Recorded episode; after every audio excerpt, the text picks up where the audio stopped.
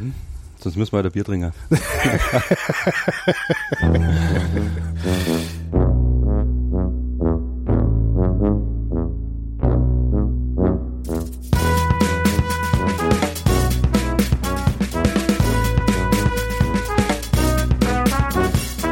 bin in Oberbayern, in Niedermosen. Das gehört zu Riedering, liegt nahe Rosenheim und äh, sitze bei Florian Weidlich. Florian Weidlich ist 34 Jahre alt und ist der Gründer von Mama Bavaria. Hallo Florian. Servus, Christi. Mama Bavaria. Ja, was ist jetzt das?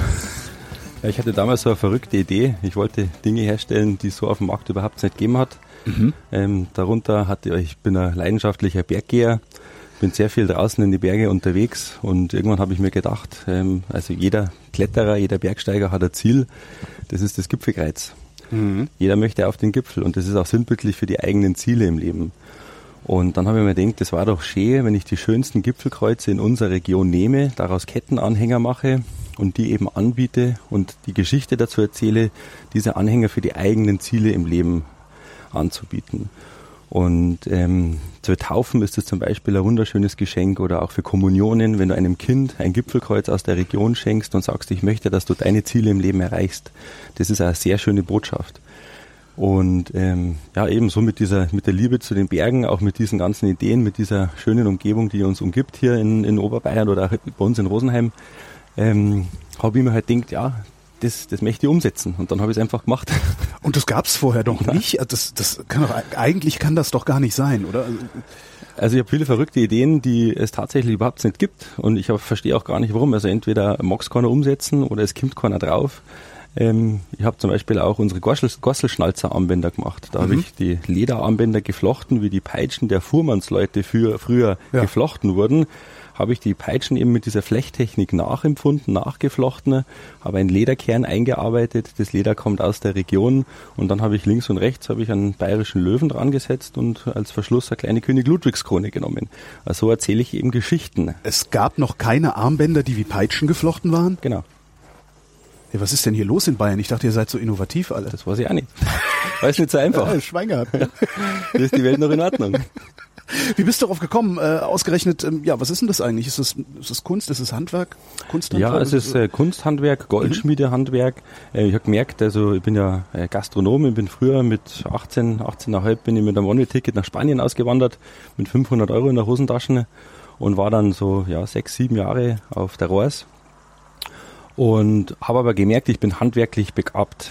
Also das waren, waren wirklich tolle Jahre, aber ich habe gemerkt, eigentlich kann ich auch mit meinen Händen etwas erschaffen. Und als ich viele Jahre wieder oder viele Jahre später wieder zurück war in Deutschland, in, in Rosenheim, ähm, habe ich zum einen meine Stadt mit anderen Augen gesehen. Du kommst aus Rosenheim? Ich bin Rosenheimer, mhm. ich bin gebürtiger Rosenheimer. Ähm, zum einen war es eben so, dass ich so viele Jahre im, im Ausland war. Also ich war in Österreich, ich war in Spanien, ich war in Amerika, habe mir das alles einmal so ein bisschen angeschaut und äh, erst wo ich wieder zu Hause war, habe ich gemerkt, wie schön unsere Umgebung ist. Wie schön die Berge, die Seen, die Landschaft, das ist ein Traum. Das und ist dir vorher nicht aufgefallen? Das mit, fällt ja sogar mir auf. Ja, mit 16, 17, da hast okay, du andere Sachen. Ja. ja, da, da hast du die erste große Liebe, da ja. ist die Schule aktuell, da hast du ganz viele Themen, die dich einfach beschäftigen. Da machst du vielleicht einen Rollerführerschein oder einen Autoführerschein und da siehst du, oder ich habe das Gefühl nicht so gehabt. Und erst, wo ich wieder zurückgekommen bin und sehr viele Freunde aus dem Ausland, viele Spanier oder Franzosen sind gekommen und haben mich besucht. Und ich bin wie ein Tourist mit ihnen durch meine Stadt gegangen und habe ihnen gezeigt, hey, schaut her, Christkindlmarkt, Herbstfest, Berge, Wiesen, Seen. Und dann habe ich erst einmal festgestellt, wie toll, dass das bei uns ist. Und ich bin mittlerweile jetzt aber auch schon zehn Jahre wieder zurück, knapp zehn Jahre. Und äh, muss auch sagen, ich fühle mich einfach wohl in der Heimat und habe eben angefangen, dieses Heimatwohlgefühl in Schmuck und Mode umzusetzen. Und das ist so ein bisschen mein Ziel. Was hast du, also du hast Mama Bavaria vor drei Jahren gegründet, hast du mir vorhin gesagt. Was mhm. hast du in der Zwischenzeit gemacht? Also ich hatte die Ideen schon vorher und äh, ich habe natürlich dann äh, in Rosenheim in einem kleinen schönen Restaurant gearbeitet und wir waren jeden Tag voll. Es ist wirklich äh, vom, vom Malermeister bis zur Bürgermeisterin sind alle gekommen. Also dadurch habe ich auch ein sehr gutes Netzwerk bekommen, weil in Rosenheim war ich mit die ganzen oder bin ich mit die ganzen Leid per Du ich sage immer, ich bin rumgegangen, wie es falsch geht. Also die Leute, also der Florian, ich habe einfach einen netten, unkomplizierten Service gemacht und der, der Chef, der Lars Moser, der hat im Weißbrotstüberl eben gekocht und hat ein hervorragendes Essen auf den Teller gezaubert und mit einem angenehmen Ambiente war das einfach eine lockere Wirtschaft, wo es zu jedem anders was hingehen können und da habe ich mein Netzwerk eben aufgebaut äh, und habe angefangen dann eben Westen zu tragen. Ich habe alte Schnitte, alte Trachtenkonfektionsschnitte aus Büchern rausgesaugt, äh, die sind aus dem Jahr 1830 oder teilweise sogar noch älter habe dann jemanden aufgetan, der mir historische alte Stoffe, die teilweise 50, 60 Jahre alt sind, zu überbracht hat.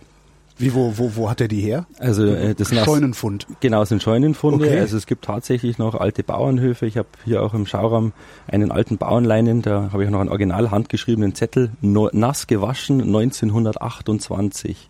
Und da habe ich genau 80 Meter bekommen ähm, von einer alten Bäuerin, die das eben auflösen wollte. Und da kriege ich, kann ich 28 Hemden zum Beispiel daraus machen, aus einem richtig alten Bauernleinen. Aber in deiner Größe, nicht in meiner Größe. In jeder Größe. Wir haben einen, einen Größenschlüssel von einem alten Pforthemd, von einem alten Heimatschnitt gemacht. Von einem alten was Schnitt? Pfort. In Bayern hat man zum Hemd früher Pfort gesagt. Ah. Mhm. Und äh, da haben wir eben einen modernen, also das alten Schnitt, den alten Schnitt genommen, aber modern umgesetzt. Und äh, so mache ich es eigentlich mit allen meinen Sachen. Also die Westen haben alte Schnitte, zum Beispiel äh, heute sagt man auch noch Geld am Mann. Das ist ein bekannter Spruch. Geld am Mann. Ja, hast und, du Geld am Mann. Genau. Und das kommt eben daher, früher alles, was du in der Hosentasche gehabt hast, das durfte dir gepfändet werden. Da sind sie auf der Straße zu dir hergekommen und haben gesagt, okay, ja. Holger, du hast Schulden, ähm, das, das pfänden wir dir jetzt. Taschenpfändung gibt's mhm. heute ja sogar auch noch, ja. Und dann haben die findigen Bauern damals die Gulden, die Münzen ähm, an, mit Ösen versehen und haben die an ihre Jacken, an ihre Westen genäht. Ja. Und an einem Leitfaden miteinander verbunden. Und dann haben sie gesagt, ich hab nix. Dann haben sie nichts pfänden dürfen, die anderen.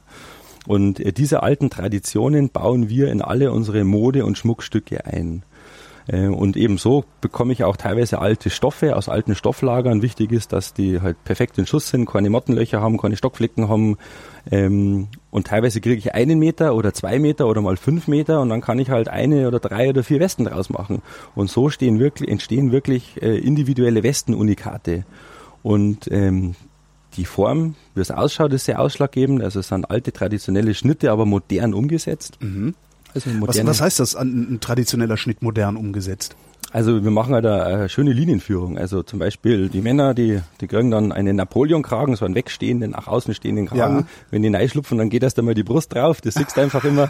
Und ähm, dann haben wir natürlich taillierte Formen, ähm, mhm. kleine paspellierte Taschen mit dran. Paspelliert? Also einfach, die sind mit einem wie kann man sagen, mit einem äh, wir nehmen den Rückenstoff und, und setzen den vorne am Rand nochmal ab mit einem ah, Passpol ähm, und dann schaut es noch ein bisschen nach einem kleinen Highlight raus, aus. Und so entstehen, entsteht keine Massenware, sondern so entsteht eine Kleinserie, die hier in Bayern produziert wird. Von Menschen, die aus der Region kommen und eben vor Leuten, die, die auch die Tradition verstehen und heute noch leben. Und das war mir halt auch immer wichtig, keine massenkompatible Ware herzustellen, die der Mainstream gefällt, die dem Mainstream gefällt, sondern ich wollte immer Schmuck und Mode machen, die, die über den, die einen Schritt weiter geht, die ein bisschen weiter denkt. Ich wollte Mode machen oder auch Schmuck machen, also Mode, in denen die Menschen wohnen können. Oder Schmuck eben machen, der zu einem täglichen Begleiter wird, der dich wirklich auf deinem Lebensweg begleitet. Und der muss natürlich auch von der Qualität und von der Beschaffenheit so aufgebaut sein, dass der ein bisschen was aushält. Und ähm, das ist die Geschichte dahinter. Jetzt, wenn ich aber so durch deinen Schauraum laufe, würde ich denken, das äh, könnte durchaus im Mainstream ankommen. Also es würde mich nicht wundern, wenn du, wenn du aberwitzig viel Kunden hier äh, durchführen würdest oder aberwitzig viel Kunden hast. Ähm, die haben wir tatsächlich, aber es ist natürlich auch so, dass ich bloß ein gewisses Produktionsvolumen habe. Ja. Also ich kann überhaupt nicht in Masse produzieren. Und das ist auch das, ich habe einen Direktvertrieb, also du musst zu mir in meinen Schauraum kommen. Du musst mich kennenlernen, wenn du ein Mama Bavaria äh, Schmuckstück oder Modestück anprobieren möchtest. Bestellen kann ich es nicht. Doch, du kannst es im Online-Shop bestellen. Okay. Also wir haben einen schönen kleinen Online-Shop, mhm. äh, da kann man reinschauen, aber natürlich eine Lederhosen äh, aus einem alten Hirsch oder so, den, da musst du reinschlupfen. Ja. Das musst fühlen, das musst angelangen, das ja. Leder musst rühren. Und da ist es natürlich nicht so einfach, dass man sagt, das kauft man sich jetzt einmal schnell im, im Online-Shop. Aber natürlich Schmuck und Schmuck geht durchaus im Online-Shop. Auch der Hamburger, der Kölner, der bestellt sich durch mal auch, äh, durchaus mal ein Gipfelkreuz für die eigenen Ziele im Leben oder eben ein schönes Armbandel. Aber für die Mode äh, möchte ich natürlich, dass die Leute zu uns herkommen. Aber ich habe auch Wartezeiten von, sind jetzt keine extremen Wartezeiten, aber so eine Lederhosen dauert vier bis sechs Wochen, bis die fertig wird. Oder ähm, so eine Weste kann auch mal zwei bis drei Wochen dauern. Also ähm, ich habe natürlich immer eine Auswahl hier im Schauraum ähm, und an unserer Bar kann man immer einen Kaffee trinken. Da möchte ich natürlich auch die Leute ein bisschen empfangen, die Kunden ein bisschen empfangen. Aber meistens dauert es doch, bis die Schmuckstücke fertiggestellt werden was man ja gar nicht mehr wirklich gewohnt ist. Okay, Schmuckstücke schon, also wenn man so, äh, selbst ein einfacher Ehering dauert ja dann doch noch ein paar Tage, mhm. aber Kleidung ist ja eigentlich was, was man sofort mitnimmt.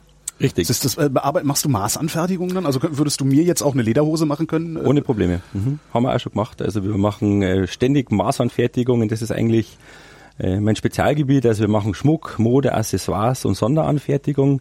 Das ist so unsere Kernkompetenz. Wir stellen alle Formen und Schnitte selbst her und ich habe ein hervorragendes Netzwerk innerhalb Deutschlands, bevorzugt in Bayern. Also eigentlich sind meine Wege sehr kurz. Unsere Goldschmiedin, die Nadja Krebs, die sitzt im Schauraum und produziert den Schmuck vor Ort.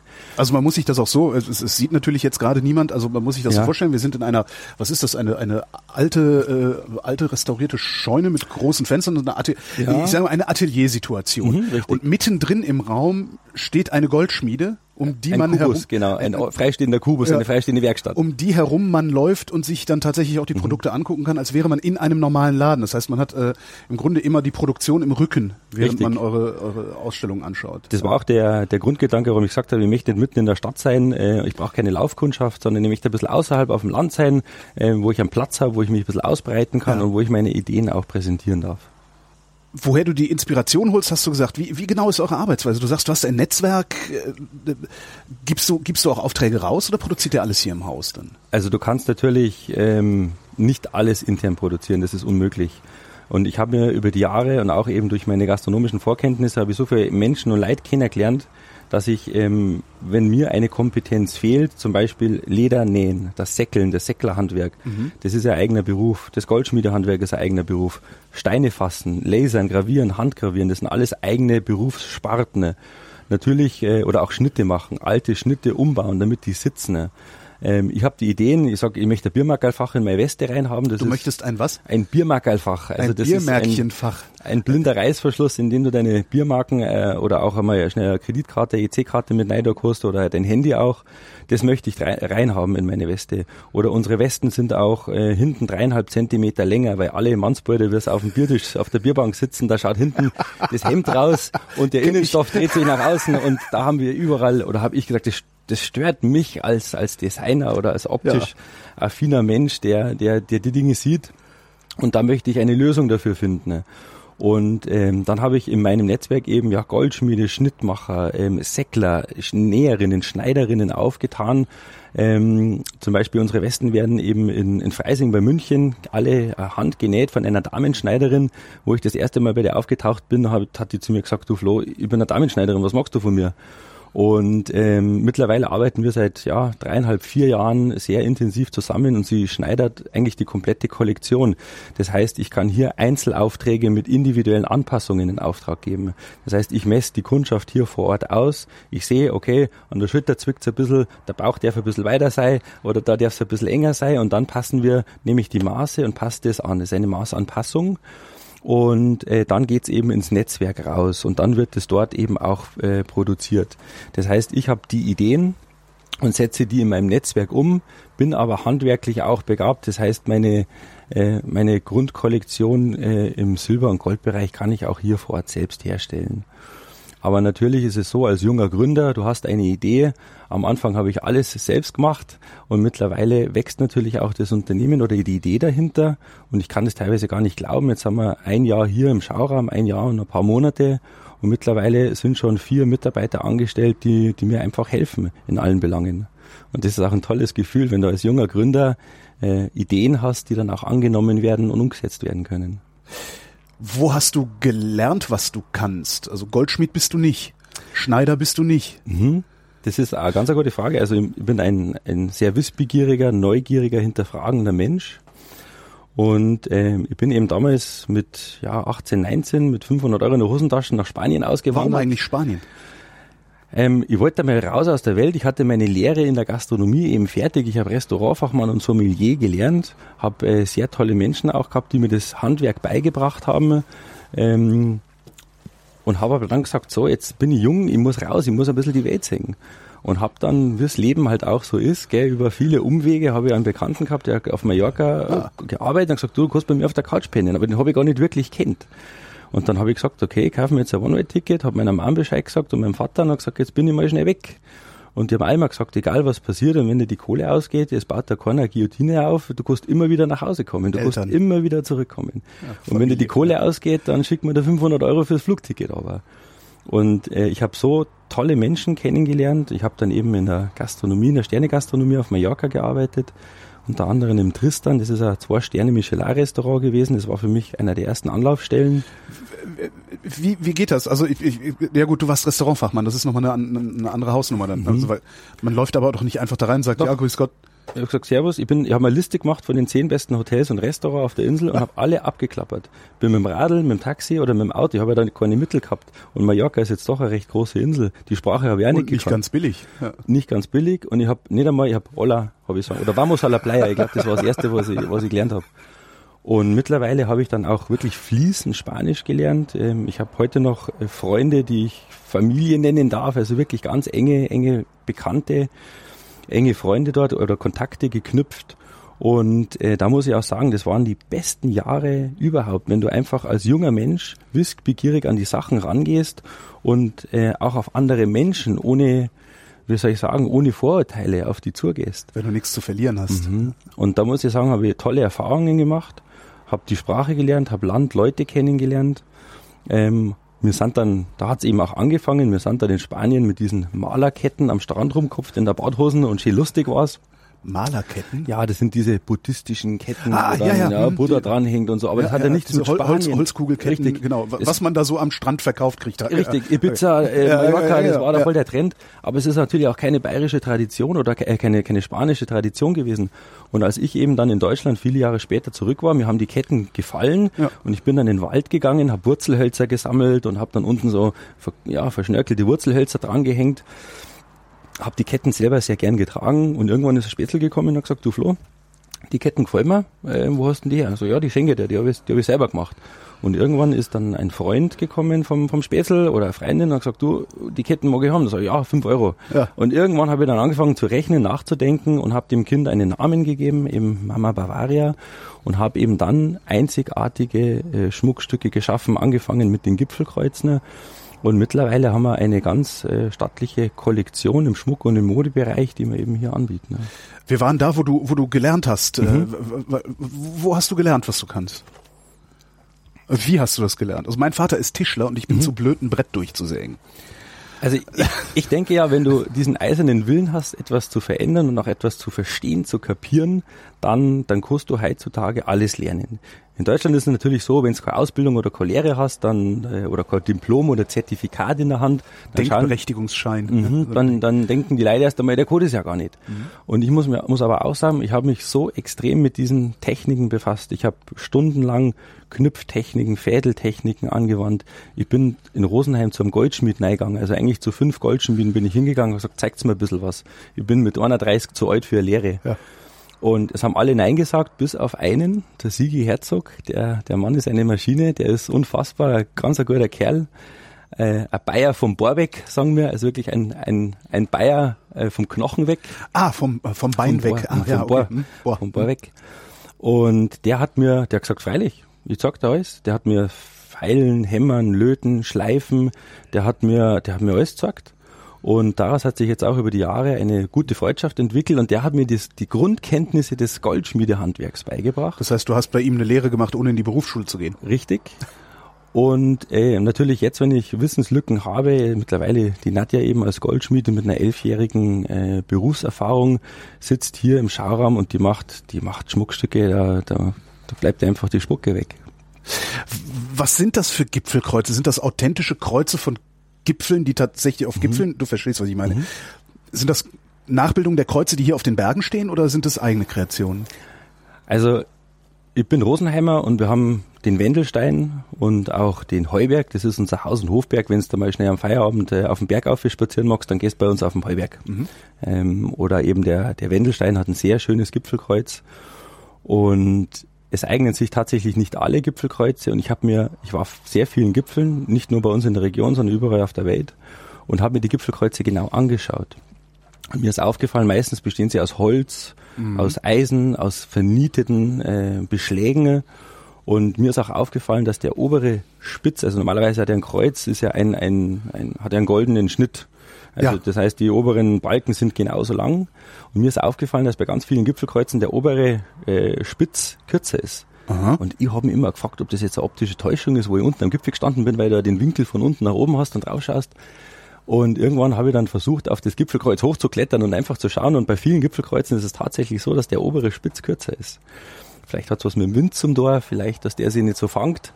Auf jeden Fall äh, habe ich mir die Gipfelkreuze dann irgendwann einmal alle abfotografiert und habe quasi meine Essenz daraus gezogen, welche Elemente ein Gipfelkreuz hat. Ja. Und was wir halt gemacht haben, wir haben in der Mitte ein Steinfach eingebaut. Mhm. Das heißt, es gibt unterschiedliche Größen. Also genau auf dem Kreuzungspunkt. Mhm, genau auf dem Kreuzungspunkt, korrekt. Äh, es gibt klar ein mittel- und ein großes Gipfelkreuz. Die sind angelehnt äh, an die schönsten Gipfelkreuze in der Region, eben diese Passionsfrau. Das heißt, es gibt nicht nur ein Gipfelkreuz bei dir, sondern du hast verschiedene Modelle auch. Mittlerweile haben wir, glaube ich, sieben oder acht okay. unterschiedliche Gipfelkreuze, die auch den Großglockner haben wir jetzt ganz, ganz neu gemacht. Das Gipfelkreuz vom Großglockner ist ein wunderschönes Kreuz und da habe ich die schönsten Designelemente genommen. Also ich bin ja keiner, der kopieren will. Ich schaue das nicht an und sage, das baue ich jetzt eins zu eins nach, sondern ich als Künstler, als Designer möchte natürlich die schönsten Elemente ähm, einfließen lassen. Eben das Steinfach. Du kannst mir jetzt von deinem Lieblingsberg einen Stein bringen, den kann ich dann zuschleifen und in die, in die Mitte kann ich diesen Stein setzen. Und das ist natürlich auch was Persönliches. Dann wird's zu deinem eigenen Gipfelkreuz. Oder wir haben unten ein Gipfelbuch, also jeder Gipfel oder jedes Kreuz hat ein Gipfelbuch. Das sind die ersten Routen, wer der Erstbesteiger war, was mhm. ist die Notfallsausstiegsroute. Und wir haben eben ein Element des Gipfelbuches in unsere Kreuze eingebaut. Das heißt, da können wir dann Hochzeitsdatum, äh, individuelle Initialien mit eingravieren, die Namen der Kinder. Ähm, und das wird eben auch sehr stark angenommen. Und durch diese Individualisierung wird es dann zu deinem persönlichen Wegbegleiter wenn du dann so die Idee hast, also du, du verkaufst halt Armbänder und irgendwann fällt dir auf, hey, Moment mal, damit kann man Geld verdienen, vielleicht kann man davon sogar leben. Mhm. Ich gründe jetzt eine Firma. Ähm, wie geht das? Das ist ein fließender Übergang. Ja. Also ich habe gemerkt, ich habe also meinen Job. Du gehst nicht irgendwo hin und sagst, gib mir 500.000 Euro, ich brauche jetzt hier einen Showroom und das war eigentlich das Lustige, weil ich habe bis heute keinen Kredit, ich habe keinen Papa, der dahinter steht. Ähm, das ist alles bankenfrei, papafrei, sage ich es immer. Es gehört keiner Bank. Na. Das ist großartig. Mhm. Also ich habe quasi in der Gastronomie mein Trinkgeld fleißig gespart, äh, habe keinen Cent ausgegeben. Ähm, bis ich mal ein bisschen ein paar Lutscherl zusammen gehabt habe, ein paar Euro. Wusstest du, warum du das gemacht hast oder hast du es einfach nur gemacht? Ich habe schon immer natürlich den Wunsch gehegt zu sagen, wenn es einmal funktioniert, das war eine tolle Sache. Aber dass, dass das tatsächlich heute so zu Na, Moment, Existenz hast du, hast du dein Trinkgeld gespart, weil du das hier, weil du ja. Mama Bavaria machen wolltest? Ja. Okay. Ja. Das heißt, du hattest ein Ziel. Ja, ich hatte okay, schon. Okay. Aber du weißt nicht, wo die große Reise hingeht. Also das ist wie beim, beim Gipfelkreuz. Du siehst immer das Gipfelkreuz vom, vom Tal schon mhm. aus, aber wie sich der Weg dorthin gestaltet, das ist teilweise. Nur wenn man oben steht, dann gab es nur diesen einen dann Weg. Dann gab es nur diesen einen Weg. Ja, und das ist halt sehr spannend gewesen, das auch festzustellen. Ähm, und ich habe dann eben die ersten Schmuckstücke verkauft, habe dann noch meinen sicheren Job. Das heißt, ich war mein, mein gastronomisch, also war im Restaurant drinnen und äh, habe aber dann gemerkt, auf einmal äh, zu Rosenheimer Wiesen habe ich dann Rosenheimer Rosenarmbänder verkauft. Ähm, das waren eben kleine Armbänder aus Edelsteinen mit einer schönen kleinen Rose dran. Die habe ich als erstes einer Freundin geschenkt. Was dann, für eine Rose? Ähm, da habe ich so eine kleine Kunstharzrose. Ah, mh. also Rosenheim, wir haben ja das, die, die Rose im, im, im Stadtwappen drinnen. Und da habe ich mir gedacht, mei, das war doch schön äh, für die Damen zum Dirndl, einen schönen kleinen Anhänger mit einer Rose dran, das Rosenheimer Rosenarmbandel. Habe ich heute immer noch unverändert in der Kollektion. Das ist mittlerweile eben ja vier, viereinhalb Jahre her, wo ich das, erste Mal verkauft habe oder angeboten habe. Und dann habe ich gemerkt, dann habe ich zur Rosenheimer Wiesen, habe ich da 300 Rosenarmbandel verkauft. Und dann habe ich gemerkt, das geht, das funktioniert. Und habe natürlich, das war ein schleichender Übergang. Ich habe dann einen Namen gesucht, habe mir überlegt, wie könnte ich das Ding nennen und, und habe dann englische Begriffe, lateinische Begriffe gesucht. Und irgendwann habe ich gesagt, Mama Bavaria. Eine Mama hat jeder. Ja. Bavaria. Äh, da wir gar nicht drüber reden. Da weißt genau, wo, wo der Wind her war. Und dann habe ich gesagt, das, das, das, das die da mache ich ein Gewerbe drauf, den, den Namen schütze ich mir. Und dann hat wirklich alles also als ob's, ja, es hat alles so sein müssen. Ja, alleine, dass dieser Name noch zu haben, war ein Traum. Mhm.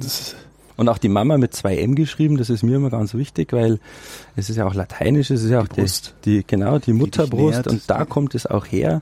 Und ich finde das einfach eine, eine, sehr schöne Tonalität, die Mama Bavaria.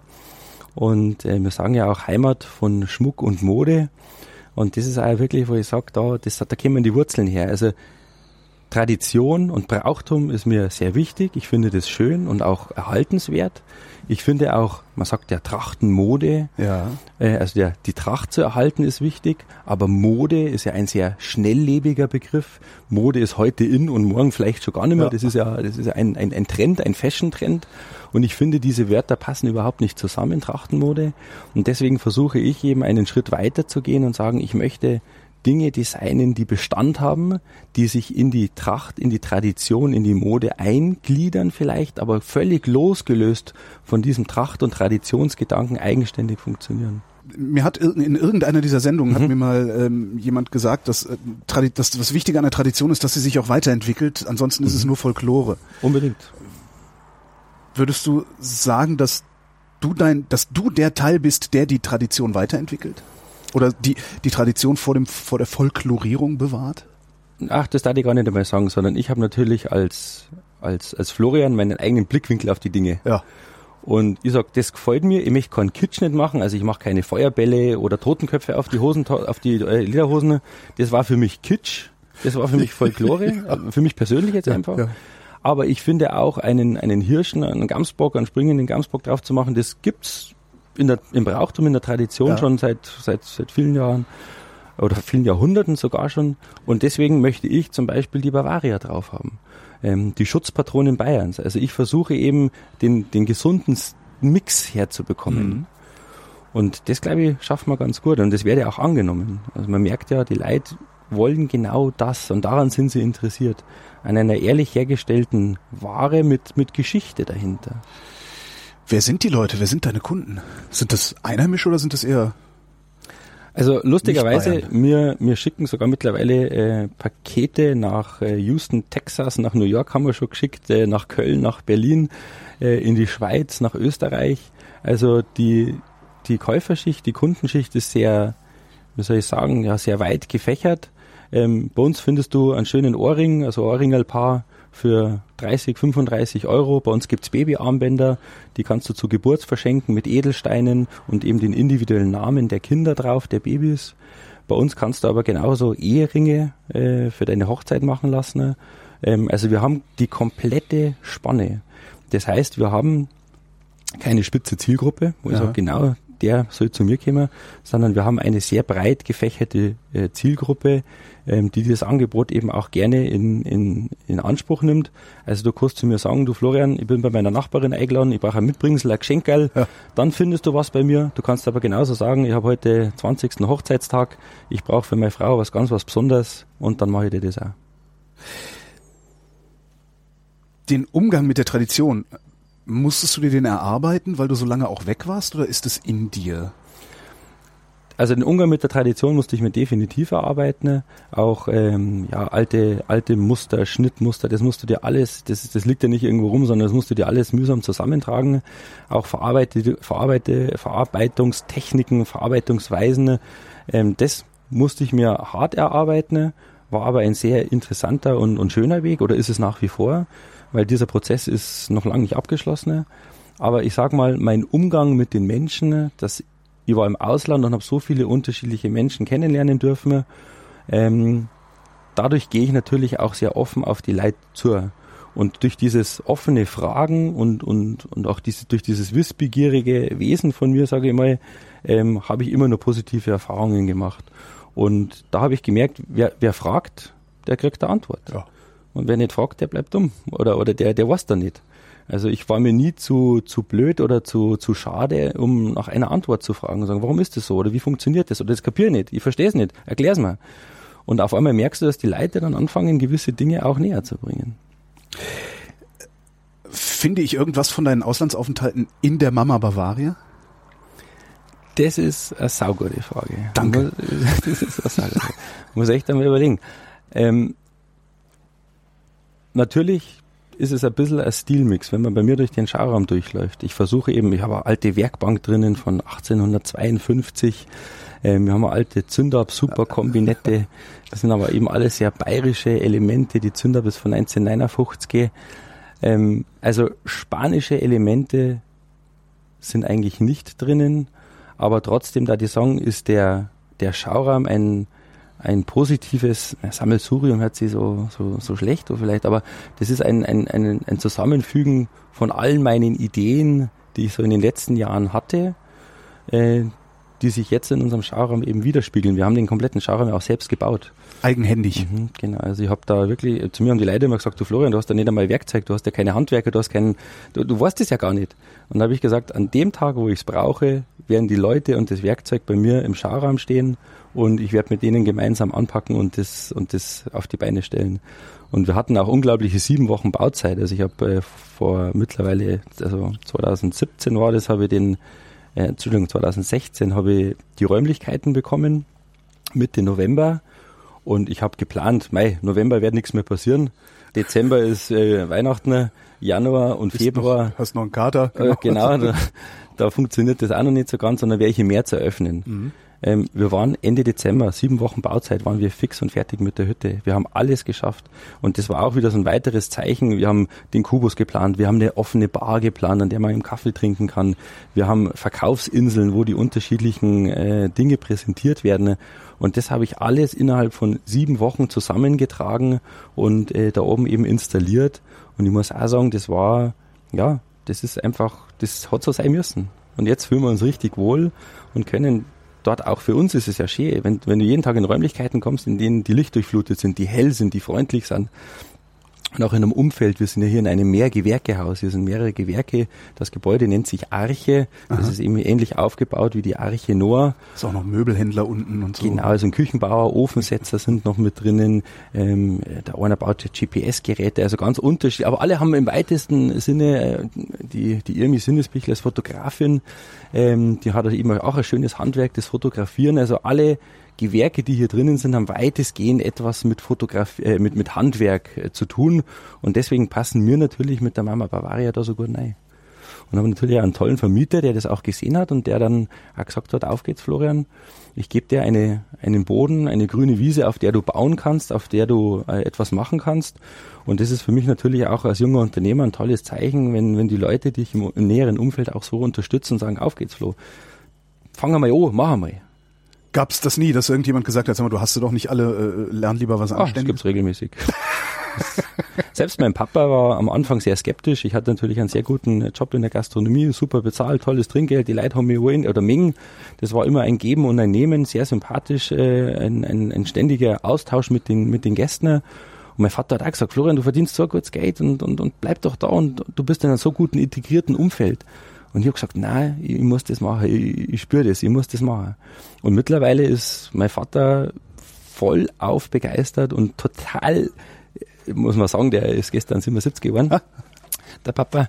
Und der ist aber voll dabei. Also der unterstützt mich, wo er nur kann. Und das ist auch etwas äh, ganz Besonderes, auch ein schönes äh, ja, Vater-Sohn-Erlebnis, wenn man dann sagt, am Anfang ist er skeptisch und sagt, du Bur, mach das lieber nicht. Und auf einmal, auf einmal ist er so voll dabei und, und gibt Tipps und, und sagt, äh, und sagt, er gibt seinen Senf dazu. Aber in positiver Weise. Mit was für Materialien arbeitet ihr?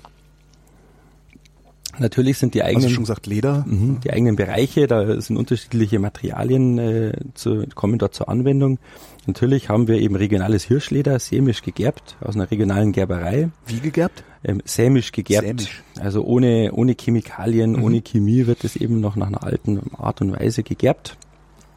Ähm, aktuell verarbeiten wir nur Hirschleder.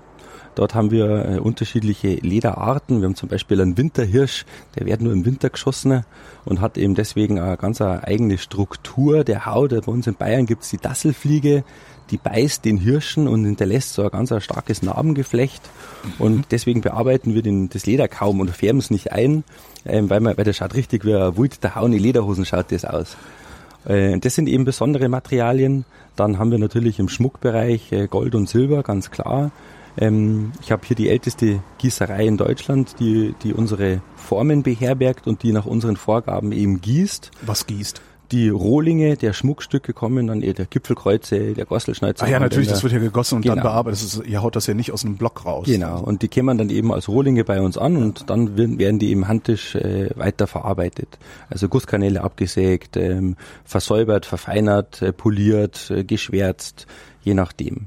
Und was ja auch noch ganz zu erwähnen ist, also wir haben ja in, in Lappland haben wir Schürfrechte einer eigenen Goldmine. Ihr habt eine eigene Goldmine. Mega, oder?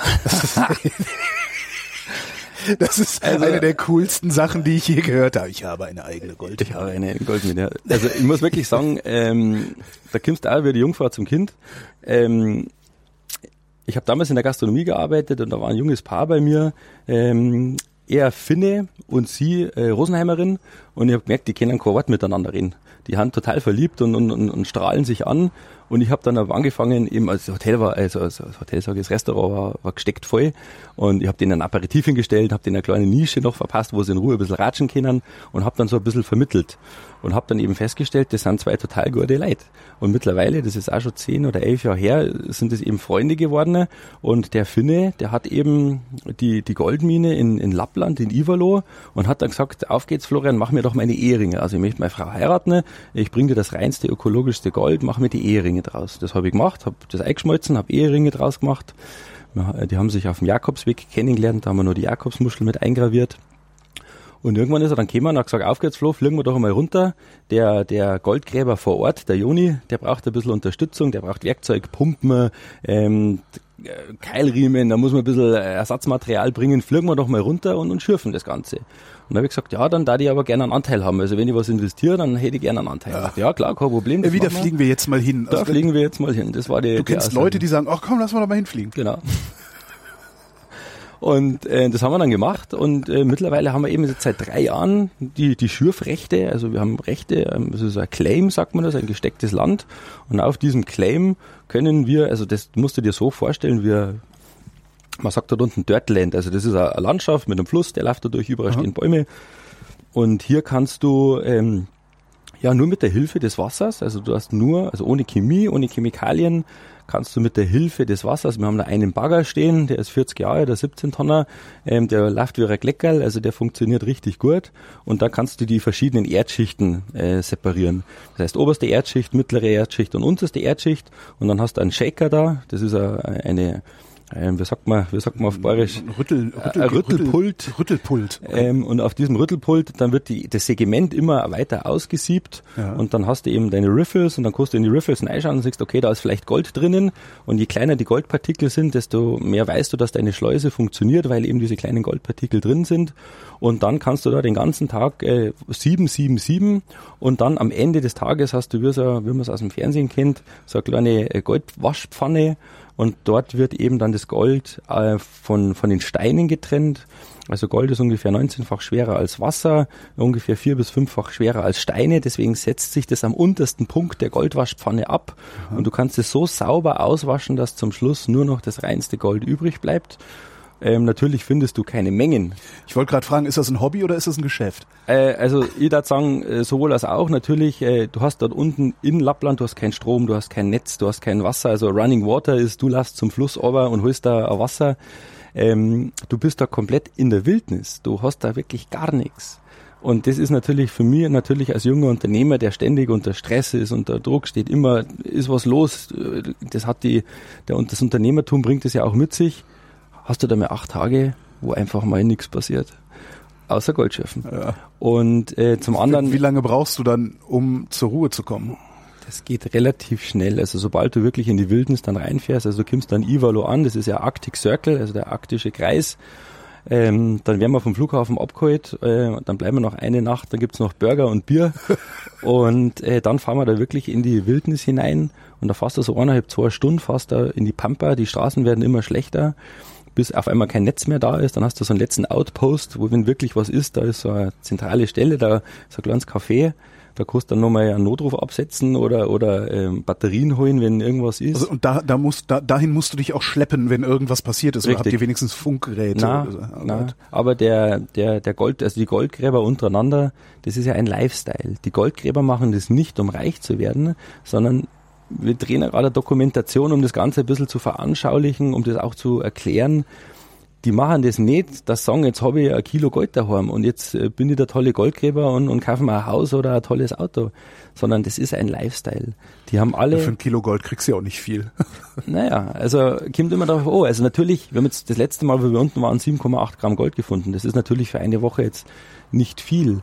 Aber wenn wir natürlich dieses reinste ökologischste Gold, Gold kommt ja aus dem Universum. Das kostet das Gramm Gold gerade 30, 40 Euro, ne? Ja, so 38 ja. Euro. Aber wir reden hier von reinem Gold. Das ist also keine Legierung, sondern das ist rohes Gold in seiner reinsten Form. Findet man das sonst nicht? Also es gibt bei uns auch in der Mangfall oder in der Leitzach äh, gibt es auch Goldvorkommen. Es gibt auch ein paar Goldschiffe in der Region, die das machen, aber du findest sehr noch weniger. Aha. Und äh, wir verwenden halt das Gold und, und löten das auf kleine Blattal drauf, auf kleine Schmuckstücke, auf Ohrringe, unten aufs Gipfelkreuz ein Nugget drauf gelötet. Und das ist ja auch die Geschichte dazu, dass man sagt, ähm, das Besondere einfach nochmal für goldene Hochzeiten zum also Beispiel. Also ihr findet da nicht nur Flitter, sondern richtige Nuggets, richtige ja, kleine Steine. Also ab 0,4, 0,5 Gramm spricht man von dem Nugget, sonst spricht man von Dust and Flakes. Dust, ah, ja. Dust and Flakes. Und ähm, eben die Dust and Flakes können wir einschmelzen, wenn wir wollen, können auch ein Nugget draus machen, aber ich möchte natürlich das Gold in der reinsten Form als Nugget, so wie es die Natur geschaffen hat, auch belassen. Und da gar nicht lang rumdoktern. Wenn du sagst ökologisches Gold, äh, mhm. was ist denn das Gegenteil von Biogold? Also es gibt ja auch dieses Amazonengold, also heute, was, was in Uhren verarbeitet war, Ohrringe, ähm, Halsketten, wie auch immer. Das Amazonengold, das wurde ja schon mal eingeschmolzen, das reinste ökologischste Gold eben nicht. Und zwar ist es ja so, dass das äh, Gold aus Australien teilweise nur 75 Prozent rein ist. Also du hast natürlich auch Quarze, Mineralien, du hast andere Einschlüsse wie Eisen mit drinnen. Ähm, und das Lapplandgold ist 95, 98 Prozent reines Gold. Das heißt, du hast keine Einschlüsse.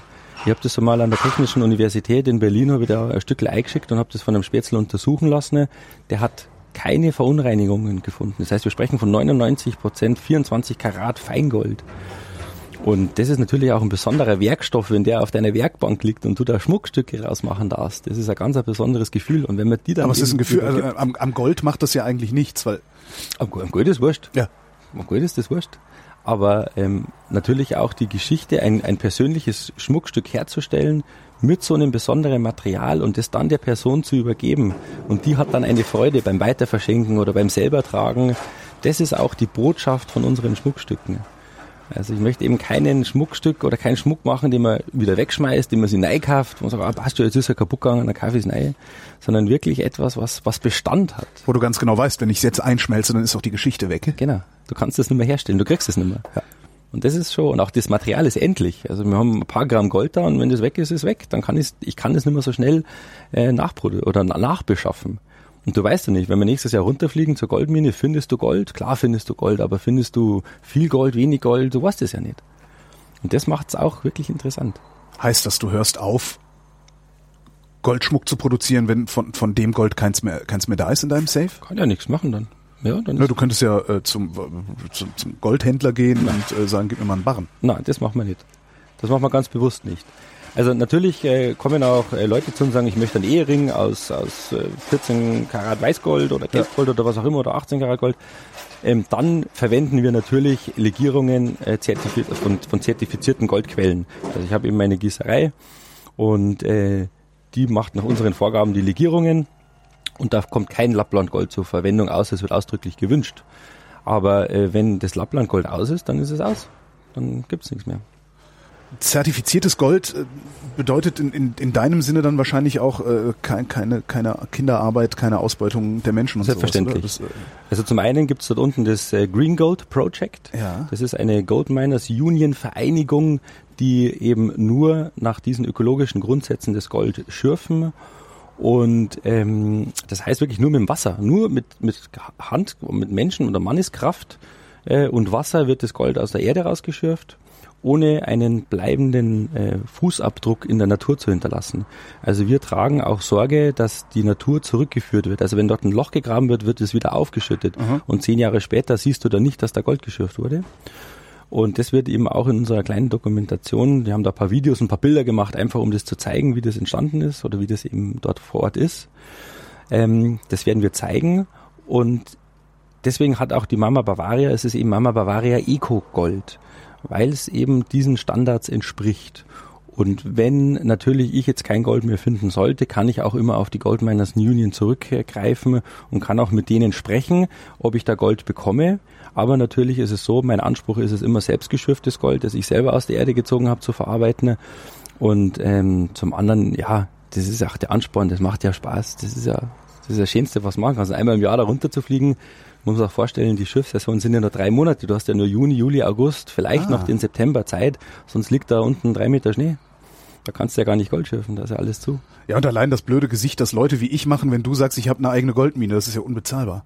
Ja, es hört sich immer, es hört sich natürlich im ersten Moment spektakulär an, aber äh, im Endeffekt, wenn du auch da zwei, dreimal unten warst, also ich glaube, es ist kein Ort für Frauen. Also es gibt ja gibt keine Dusche, es gibt keine Toiletten. Ähm, du hast eine Sauna mitten in der Wildnis stehen, die du am Anfang am Abend äh, anheizt und dich dort kannst du dich waschen, Zähne putzen. Äh, dann geht auch die Sonne nicht unter. Du hast ja dort in der Zeit, es ist ja wirklich den ganzen Tag, ja, 24 Stunden am Tag hell und es ist wirklich ein Platzsaal, da wird am Lagerfeuer gegessen, äh, Bier getrunken, geratscht. Ähm, aber nichtsdestotrotz ist es auch ein, ein, Kindheitstraum. Jeder Junge will einmal in seinem Leben Gold schürfen. Und das geht, um das geht's eigentlich mehr, dass man da wirklich sagt, man fährt da mal runter und, äh, und schaut sich das Ganze vor Ort an. Ich habe auch schon überlegt, ob man da mal mit einer kleinen Reisegruppe runterfährt, um auch wirklich ein paar ausgewählten Leuten zu sagen, hey, schaut euch das mal an, weil das so eine außergewöhnliche Erfahrung, so eine, so eine außergewöhnliche ja, Experience, wie sagt man da, außer, äh, ja. Es ist, es ist eine außergewöhnliche Erfahrung, ja, ja, ja. So was macht man halt nicht oft im Leben. Und Wie wohnt ihr da unten? Also wir haben im Zelt geschlafen. Okay. Also einfach ein Zelt gestellt und ähm, war ein Schlafsack nein, gemummelt und da geht's. Da kann man auch relativ gut schlafen. Obwohl du arbeitest ja den ganzen Tag und da bist du auch am Abend, hast dann Hunger, isst was und schläfst. Nach der Sauna sowieso. Jetzt bist du gerade mal Mitte 30. Mhm. 34, Der Laden läuft. Du hast eine eigene Goldmine. Wo willst du nur noch hin? Was ist denn dein Gipfelkreuz? eigentlich ist mein Gipfelkreuz oder mein persönliches Ziel, dass ich sage, für mich soll die Mamba Bavaria eine, eine Existenz sein. Dass ich sage, ich darf meine Wünsche, meine Träume ähm, umsetzen. Also ich darf in dem Beruf arbeiten, der mir persönlich Spaß macht. Ja, aber welcher ist das von den vielen? Ja, einfach, dass ich sage, also ich sage ja immer, ich, ich brauche keinen Porsche vor der Haustür stehen, mir ist das alles wurscht. Ich brauche kein Pferderennen in Argentinien oder kein Boot in Saint-Tropez. Sondern Hast trotzdem alles? Wenn, brauche nicht. Also ich finde mit wenigen Dingen, also ich war letzte Woche auf dem Heuberg, bin um drei in der Früh aufgestanden, bin da um vier Uhr aufgespaziert vom Parkplatz auf, äh, aus, bin um fünf, halb sechs, bin ich da oben gewesen am Gipfel und wenn die Sonne aufgeht, ich habe ein paar Fotos gemacht ähm, und du hast dieses unfassbare Bergpanorama vor dir, hast eine kleine Brotzeit dabei. Das sind Momente, da weiß ich, da geht's mir gut. Oder wir haben am Chiemsee, den haben wir, unseren, unseren Chiemsee haben wir ja in der Nähe. Da habe ich letzte Woche auch bei dem schönen Wetter mal auf dem Chiemsee auf einem kleinen Elektroboot geschlafen, haben einen kleinen Grill auf dem Bug hingestellt und haben einfach zwei Würstel draufgehauen und ein Bier drungen. Also es braucht nicht viel, um glücklich zu sein. Und wenn natürlich die Mama Bavaria so funktioniert, dass ich eine Basis habe, um mir auch diese Dinge äh, leisten zu können, dass ich eben raus im Berg kann, dass ich meinen Sport machen kann, dass ich vielleicht einmal eine kleine Familie habe, ein kleines Heisel, wo ich, das ich als Heimat, als, als Platzsaal zu Hause nennen darf, dann habe ich meine Ziele schon erreicht. Was mich wundert, äh, auf, auf meinen Touren durch Bayern, ich äh, mache mhm. das ja schon länger, ähm, dieses die Tradition hochhalten und dabei nicht bescheuert aussehen. Mhm. Das ist ein relativ neues Phänomen, habe ich das Gefühl. Also mhm. vor zehn Jahren, wenn du vor zehn Jahren in, in, in Krachledern rumgelaufen bist, haben dich alle für einen Idioten gehalten. Mhm. Heute, heute ist das nicht mehr so. Also das Hochhalten der Tradition, das, das Weiterentwickeln der Tradition und das, das Ganze auch ja, letztlich zu vermarkten. Ja. Warum gelingt es euch Bayern, Bayern so gut zu ver, ver, vertreten, zu verkaufen, aber all den anderen nicht? Also guck nach Brandenburg wunderbare Seenlandschaft, die Schorfheide. Guck nach Mecklenburg-Vorpommern, Seenlandschaft, Meer. Äh, warum schafft ihr das? Was macht ihr anders?